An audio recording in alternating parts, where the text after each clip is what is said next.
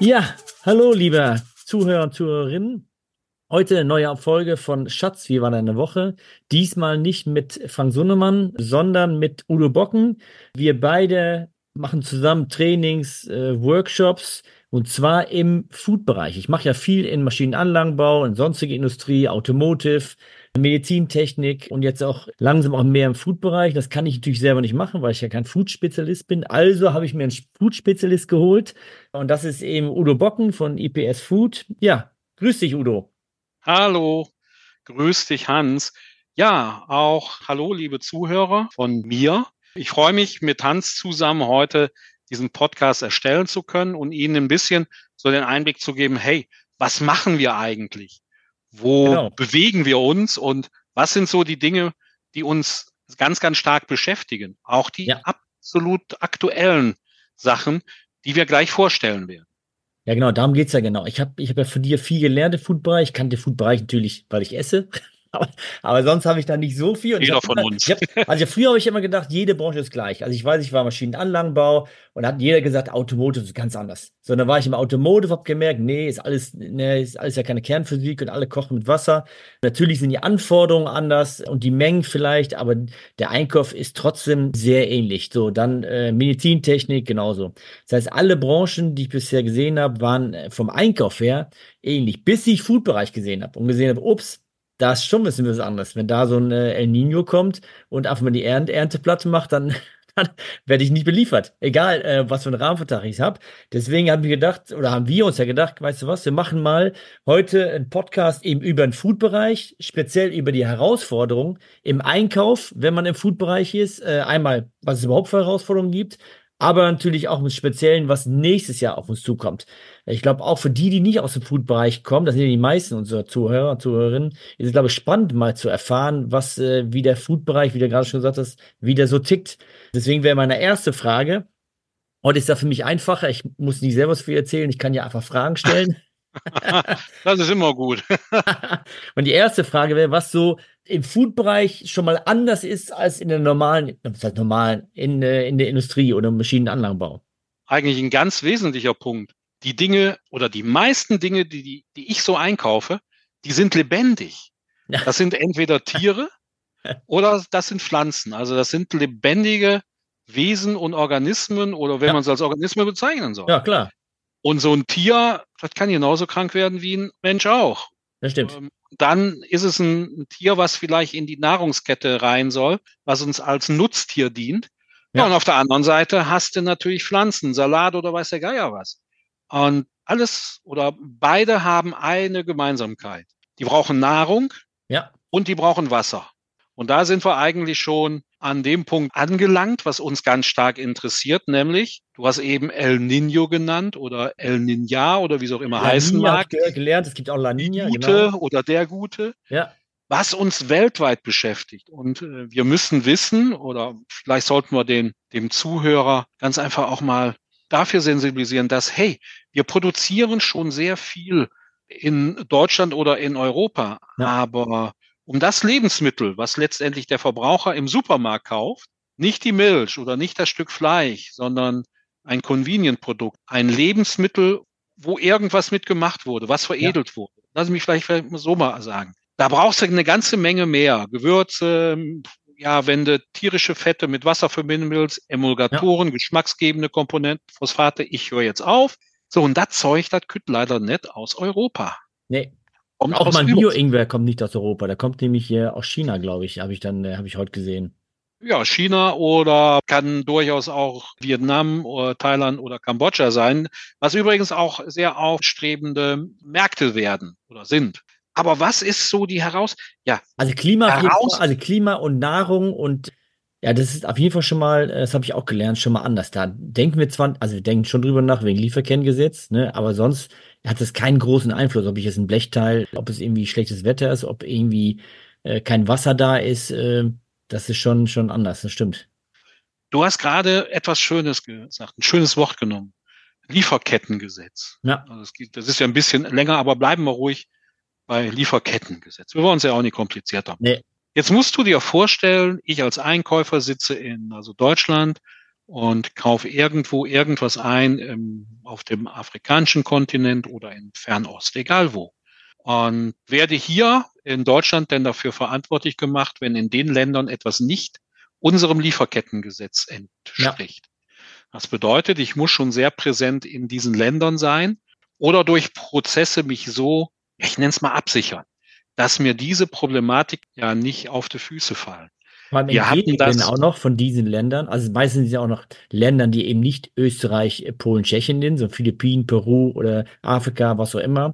Und in diesen Ländern auch in, in Gegenden, wo keine Industrie ist. Ist ja meistens nicht, wo die Riesenindustrie ist, wo die ganzen Firmen sitzen, sondern die sitzen irgendwo ländlicher. Äh, was wahrscheinlich, genau. ich kann mir vorstellen, es noch schwieriger, da irgendwie Informationen rauszukriegen. Ja, die Schwierigkeit besteht darin, ja, du bist nicht vor Ort, du bist nicht da. Ja. Du bist ganz weit weg, im Zweifelsfalle 10.000, 18.000 Kilometer, weiß der Geier was.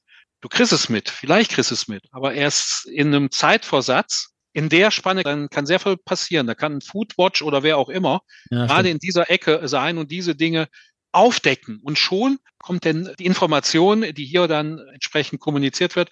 Firma XYZ, ja, Kinderarbeit, die wissen das gar nicht, die tun nichts dagegen. Ja, stimmt. Und du weißt das vielleicht noch nicht mal, weil du keinen Repräsentanten vor Ort hast, was teilweise anzuraten ist, jemanden vor Ort zu haben, der da ein bisschen drauf guckt. Ja. Aber auch der hat natürlich ein Problem. Also, das Scheunentor ist schon relativ groß und wir versuchen alles, damit das nicht aufgestoßen wird. Ja, ich glaube, aber das Gesetz aber, ist da schon, äh, also es kam ja vor allem aus der Bekleidungsindustrie früher, da haben wir, hat das ja ein bisschen mit angefangen, äh, aber ich glaube, das Gesetz ist natürlich viel schwieriger umzusetzen im Food-Bereich als irgendwie Maschinenanlagenbau.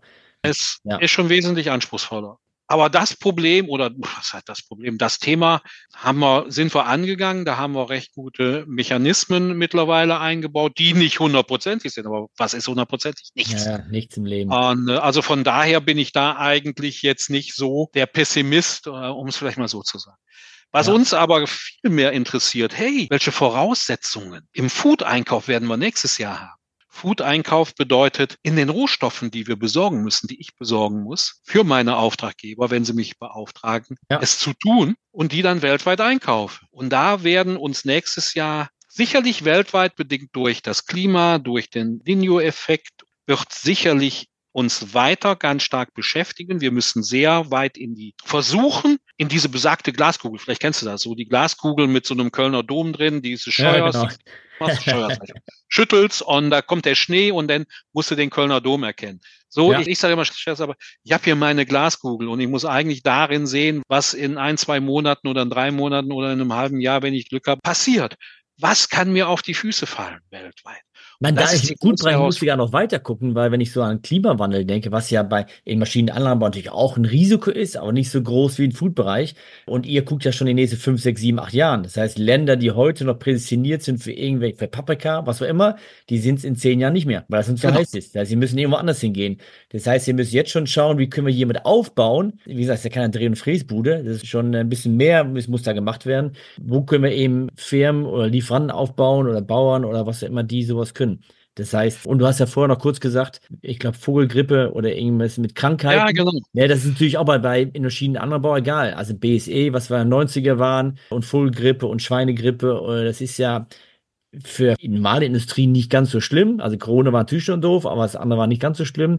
Im Foodbereich natürlich schon. Das hat natürlich echt eine riesen Auswirkung. Wenn ich plötzlich das Fleisch gar nicht mehr essen kann, weil es irgendwie, weil die krank sind, ja, dann war es das eben. Dann kriege ich eben nichts. Und was wir, wir haben ja Vorgespräch nochmal kurz, erläutert habe, daran habe ich nicht gedacht. Da hast du nochmal gesagt, dass also nicht nur die Viren sind oder Krankheiten sind ein Risiko, sondern wenn der Bauer weiß, es ist gerade eine Schweinegrippe oder eine Vogelgrippe im Umlauf, dann wird er seine Tiere natürlich nicht mehr rauslassen. Dann wird er die natürlich geschützt drin lassen. Heißt, er muss es sogar. geht automatisch von Stufe 4 in Deutschland auf 3 oder, oder was ich was.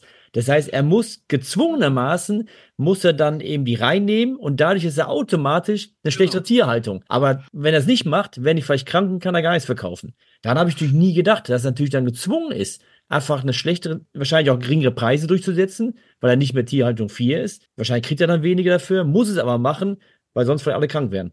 Genau, das ist das, äh, genau, wir haben uns kurz vorher noch ein bisschen unterhalten. Das ist das Problem. Im Augenblick ist es so, dass sehr viele Zugvögel uns hier als Zwischenstation auf ihrem Weg in, in ihre Überwinterungsquartiere nehmen oder auch teilweise kommen Vögel hierhin, die hier bei uns überwintern, ja. weil auch bei uns mittlerweile das Klima so ist, dass sie lieber hier überwintern, als irgendwo hinzufliegen muss man auch mal sehen.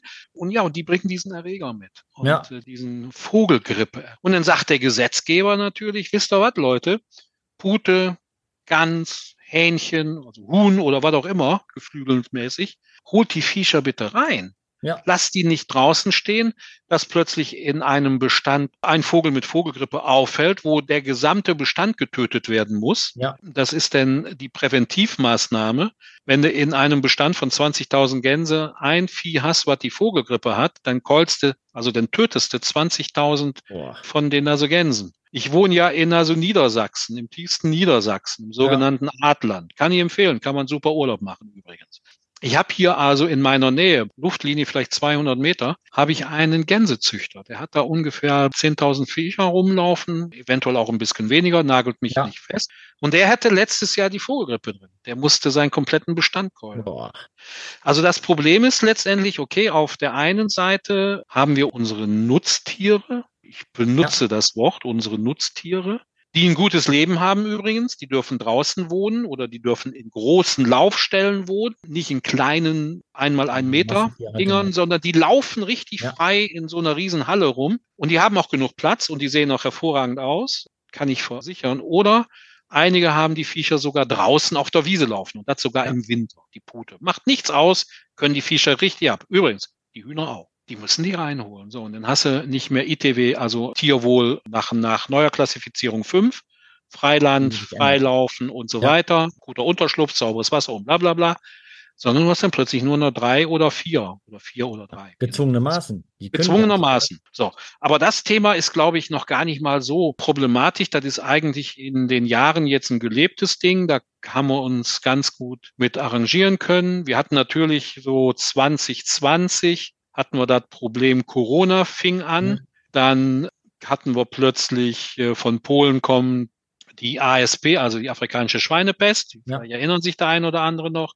Das Fazit war, China und der gesamte Fernosten, China, Vietnam, Kambodscha, Japan, die nahmen keine Schweinenebenprodukte. Also so ein Schweinenebenprodukt, das ist Nase, Öhrchen, ja. äh, Beinchen, Schwänzchen.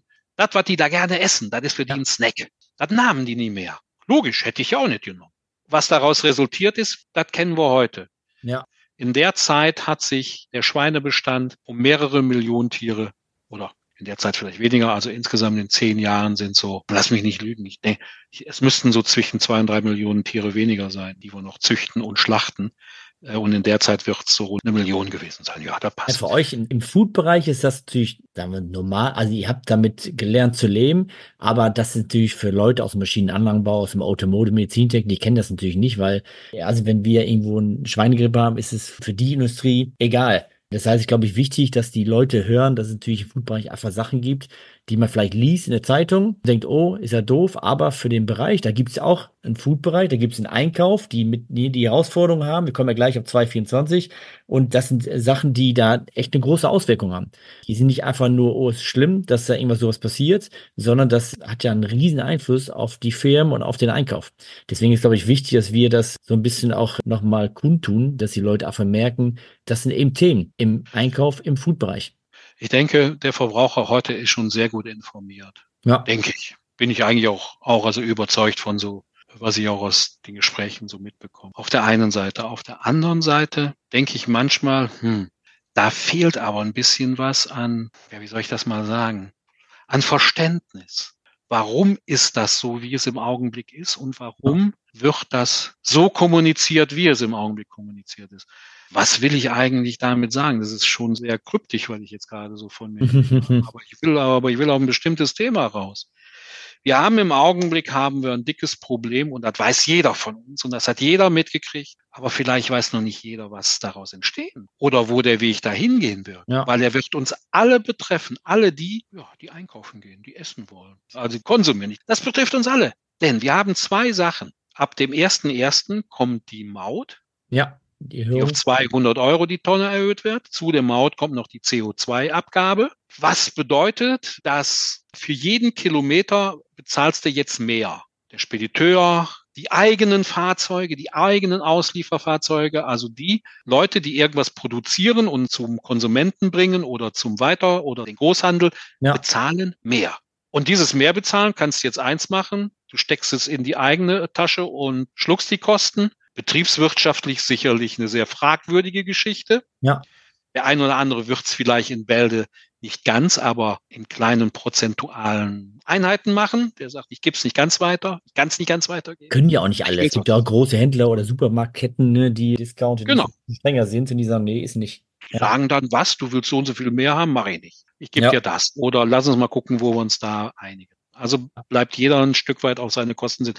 Denn du musst ja auch wissen, der Einzelhandel, und das habe ich ja noch nicht gesagt, ab dem ersten Vierten des nächsten Jahres wird die Nachversorgung, die 3,5 Tonner, die werden auch mit Maut und CO2 belegt. Ja. Was bedeutet, der LEH, egal ob es ein Edeka, ein Rewe, ein Aldi, ein Lidl, ein Globus, ein Markant, Handelshof oder wer auch immer, ich hoffe, ich habe jetzt keinen vergessen und benachteiligt, für die eigenen Fahrzeuge wird's teurer. Ja. Das heißt, die werden die Preise auf die Verkaufspreise des Lebensmittels umlegen.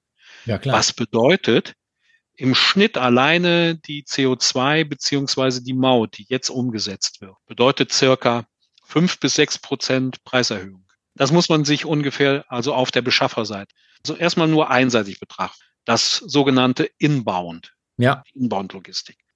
Ja, und das wird uns beschäftigen. Das, ja, genau. Preise werden steigen. Hans, Im, Im Restaurant sowieso, weil Restaurant die Mehrwertsteuer geht hoch, das heißt, wir zahlen sowieso schon wahrscheinlich mehr, die werden jetzt ja durchdrücken. Plus die zahlen höhere Kosten, weil die natürlich Spedition für die Nahrungsmittel dann natürlich mehr bezahlen, gerade für die kleinen 3,5 Tonner. Das heißt, die werden mehr Kosten haben, plus noch Mehrwertsteuer. Das heißt, äh, die Inflation wird so steigen. Wie lange? Ich habe heute gelesen, nur kurzfristig, glaube ich nicht dran, aber ne, ich bin kein Experte, deswegen. Dafür haben wir Gott sei Dank unsere Volkswirtschaftler, die, die werden, also die als Analysten bei den großen Banken sitzen und in den Beraterfirmen. Für uns wichtig ist zum Beispiel, äh, wenn es um Agrar geht, ist die Rabobank in den Niederlanden, die da im großen Analystenstab sich mit den Dingen beschäftigt. Das ist heißt, so ein gesagt, Ding. Maut, CO2, 3,5 Tonner. Jetzt äh, kommt noch eins, Hans. Ja. Weißt du was? Nämlich tanken, Diesel, heizen, die CO2-Abgabe von 30 nicht auf 35 Cent, sondern auf 40 Cent. 40, ja. Das heißt, also wir gehen jetzt noch nicht in den privaten. Wir bleiben auf, ja, ja, wir bleiben jetzt einfach mal in dem, wo wir uns mit beschäftigen. Das bedeutet, auf der einen Seite hast du Maut und CO2-Abgabe für die LKWs und auf der anderen Seite hast du CO2-Erhöhung für den Diesel. Und die Viecher tanken nun mal Diesel. Ja. Es gibt noch wenige Lkw, die mit Wasserstoff fahren und ganz wenige und einige vielleicht über ja, Strom. Das muss man wissen. Ja. Die da also auch nochmal entsprechend höher von drei, zehn Cent mehr. Da mag ich erst jetzt mal so gar nicht ad hoc ausrechnen, wie viel das letztendlich auf den Kilopreis der Wurst ausmacht. Oder für eine Gurke werden Centbeträge sein, aber du wirst es merken.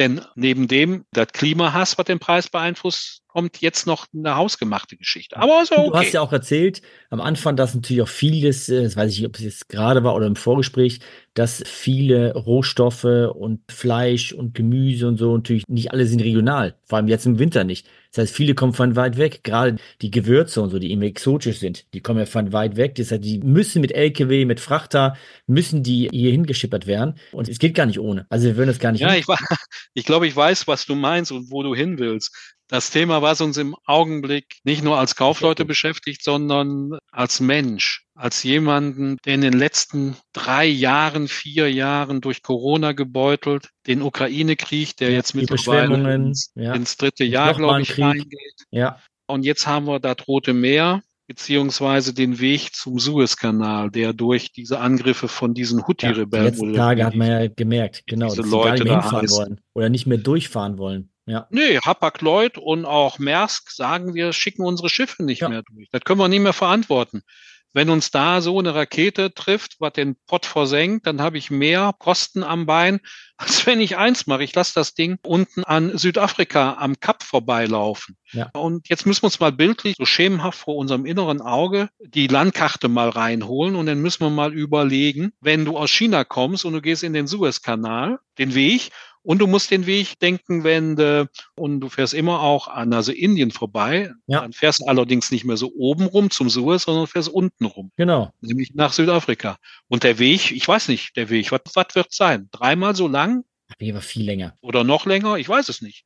Ja. Aber er ist länger. Und er da braucht. Man wieder die, die, die Abgrenzung zum Maschinenanlagenbau. Ne, hier könnte ich sagen, drehen der Blechteil, dann gehe ich eben schnell mal zu einem in Holland, in Österreich oder in Deutschland schnell auf, aber exotische Gewürze gibt es hier nicht.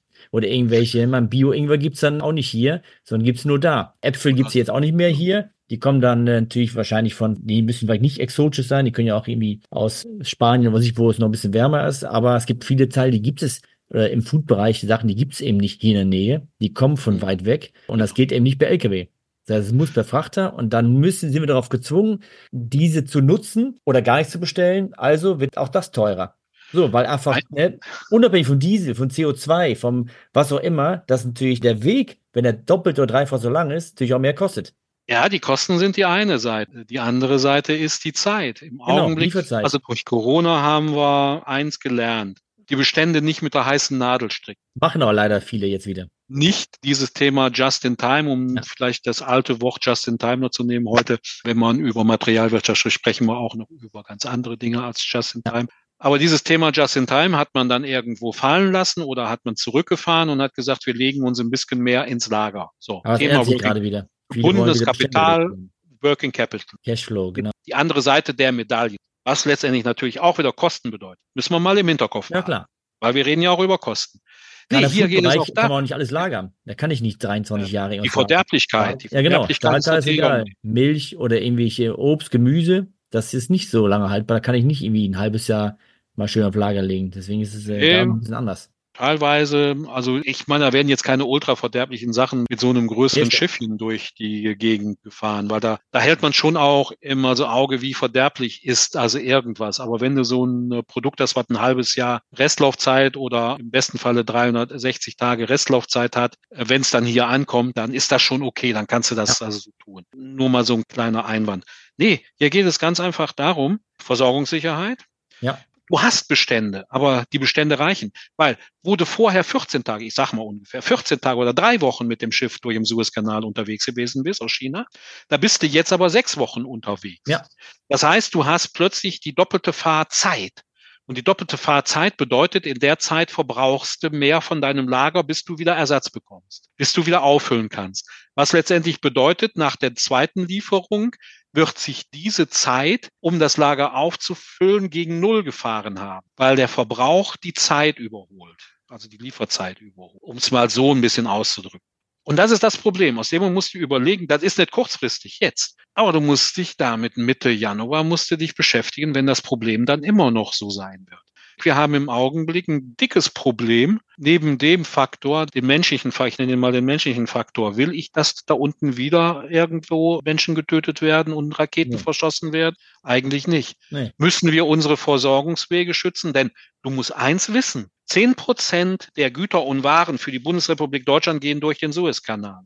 Das kann man alles nachlesen. Das ist nichts Geheimes. Und wenn du das alleine weißt und wenn du diese zehn Prozent auf deinem Volumen, was du importierst und exportierst, rechnest, aus der Region, ja. Ich, du, ich kenne die Zahl nicht. Ich habe mich äh, mit der Zahl noch nicht beschäftigt, aber es wird in die Milliarden gehen. Und diese Kosten alleine, die müssen umgelegt, die werden die Räder auch umlegen. Und das wird uns also als Konsumenten auch auf die Füße fallen. Jetzt ist das Problem, Lebensmittel, ja, Teile, sicherlich. Aber wo holt denn der LEH, der Lebensmitteleinzelhandel, seine Non-Food, also das, was man nicht essen kann, her? Irgendwelche Spielzeuge, Kleidung, Werkzeuge, bla bla bla. Also praktisch das, was Aldi und Lidl so in den Gitterboxen mitten im Laden stehen hat, wo die Aktionen fahren. Ja, Kaufen Sie eine Bohrmaschine für 49,99. Ja. Die kommt nämlich daher. Und die ja. muss durch den Suezkanal. Und das ist das Problem. Was auch noch, glaube ich, nicht unbedingt so auf dem Schirm ist. Ja, stimmt. Und abschließend das ganz neue Thema. Wir hatten vorgestern im, im also Rheinland, ich wohne zwar in Niedersachsen, ich war gestern aber eben mal so Rheinland aus familiären Gründen. Ja, und äh, dann hörte ich plötzlich A42 Stau, stehen Traktoren auf der Autobahn, ja. A57 glaube ich war es, Stau, stehen Traktoren auf der Autobahn. Da war ich Gott sei Dank schon auf der 2, schon wieder Richtung Niedersachsen. Berlin, 6000 Leute, 1000 Traktoren. Warum machen die denn das? Was soll der Blödsinn? Ja. Da war doch irgendwas. Ach ja, genau. Der Agrardiesel wird besteuert, voll besteuert. Und die müssten für ihre Traktoren müssen die Steuern bezahlen. Und ich meine, die Zahl ist auch nicht so ganz unbekannt. Die ist ja auch durch die Medien gelaufen. Das sind 900 Milliarden oder aufgerundet, sagen wir mal, eine Milliarde Euro, die die Bauern zusätzlich bezahlen müssen. Ja. Viele sagen, ach, die Subventionen, mein Gott, die kriegen so viel Geld, das können die machen. Wozu brauchen wir die Bauern? Hm. Auf der anderen Seite bitte aber auch mal überlegen. In der Europäischen Union wäre der Agrarsektor von Frankreich oder auch anderen Ländern, Polen, Ungarn, nicht unwesentlich subventioniert. Was passiert denn, wenn unsere Subventionen wegfallen und das nicht in der ganzen EU? Dann sind die nämlich wesentlich besser positioniert, die Kolleginnen und Kollegen, die Bauern in ja. Frankreich oder den anderen EU-Ländern. Ja, und was passiert? Unsere Bauern produzieren, aber nicht wirtschaftlich. Ja, genau. Das heißt, der Konsument, mhm. wenn da ein Sack Kartoffel für, also ein 10 Kilo Sack Kartoffel für 9,50 Euro liegt und plötzlich kostet der Sack nicht mehr 9,50 Euro, sondern von mir aus 13,50 Euro. Wenn alles so zusammenkommt, ist das sicherlich noch gar nicht mal so eine Utopie. Und daneben steht ein Sack Kartoffel aus, also Frankreich, für 9 Euro. Ja, was wird denn passieren? Naja, was machst du? Gerade zur Zeit kaufen die, achten ja Leute so mehr auf Geld, dann werden die die 9 Euro nehmen. Da sehe ich schon mal Biofood, das nicht mehr gekauft wird, weil es zu teuer ist. Gerade jetzt wollen Leute drauf gucken. Vielleicht ganz einfach mal darüber nachdenken, dass die Milch zwar aus dem Supermarkt kommt, aber irgendwie muss er in Tüte in dieses Tetrapack ja, Das ist nicht, weil, äh, ja, ist doch da, ich brauche nur in den Supermarkt gehen. Hm. Naja, das kommt. Irgendeiner produziert's, ne? Irgendeiner muss es produzieren. Ich glaube, Udo, ich sehe gerade auf die Zeit, wir sind nämlich schon bei. Oh, heiliger.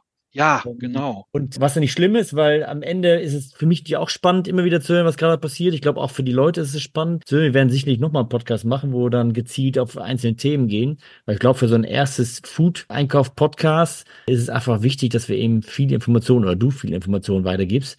Deswegen, wir könnten wahrscheinlich noch viel länger reden. Wir reden ja so immer wieder über solche Themen. Aber ich, ich würde sagen, wir, wir lassen es jetzt bei den Themen, die wir besprochen haben. Und ja, ich bedanke mich war super. Ich habe äh, jetzt schon wieder einige Sachen gelernt, äh, die ich auch im Vorgespräch natürlich, die ich äh, nicht auf dem Schirm hatte, irgendwie nicht gelesen habe oder was auch immer.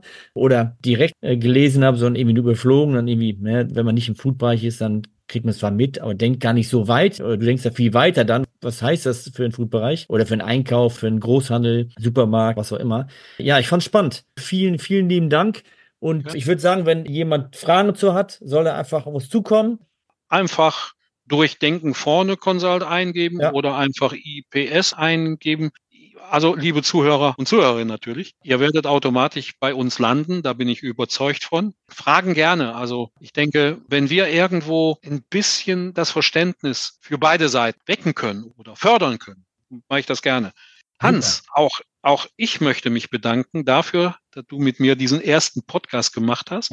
Vielleicht finden wir ja die Möglichkeit, das in irgendwelchen regelmäßigen Abständen zu machen, natürlich ja. mit bestimmten Themen, ja. sei es Agrar, sei es, sei es Vieh, sei es Schokolade oder weiß der Geier was. Ja, nee, ich würde mich freuen, weil sowas macht mir Spaß. Ich möchte einfach nicht irgendjemanden mit irgendwelchen Daten totwerfen. Ich möchte eigentlich ein Stück weit auch dazu beitragen, dass das Verständnis für die Herstellung von Lebensmitteln vielleicht auch ein bisschen oder wo wir mit zu kämpfen haben, ja. ein bisschen sen sensibilisieren. Ja, aber wie gesagt, vielen lieben Dank. Super. Okay. Also. Hans, danke, so. ne? Noch einen schönen Abend. Ciao. Bis dann. Tschüss. Tschüss. Tschüss.